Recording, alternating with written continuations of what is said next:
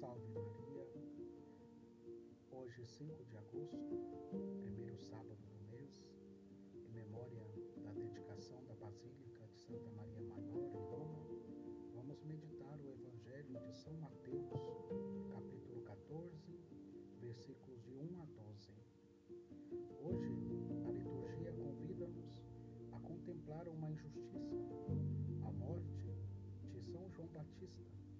também descobrir na palavra de Deus a necessidade de um testemunho claro e concreto de nossa fé para encher o mundo de esperança.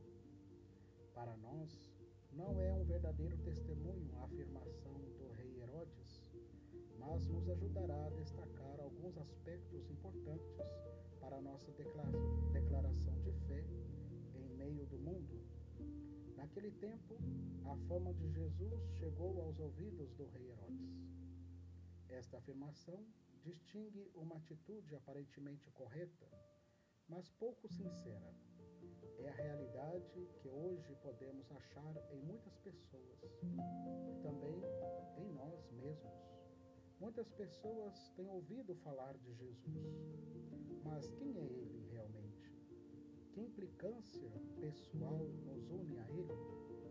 Em primeiro lugar, é necessário dar uma resposta correta. A do rei Herodes não passa de ser uma vaga informação. Com certeza, sentimos falta da afirmação de Pedro diante da pergunta de Jesus: E vós, quem dizeis que eu sou?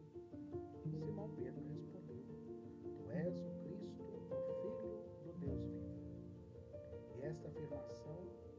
dá lugar para o medo ou para a indiferença, e sim abre a porta a um testemunho fundamental no Evangelho da Esperança. Assim o definia São João Paulo II na sua exortação apostólica à Igreja na Europa. Junto à Igreja toda, convido aos meus irmãos e irmãs na a se abrirem constante e confiadamente a Cristo e a se deixar renovar por Ele, anunciando com o vigor da paz e o amor a todas as pessoas de boa vontade que quem encontra ao Senhor conhece a verdade, descobre a vida e reconhece o caminho que conduz a ela.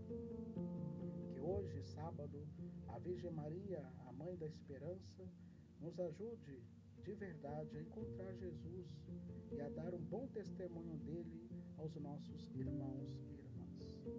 Louvado seja nosso Senhor Jesus Cristo, para sempre.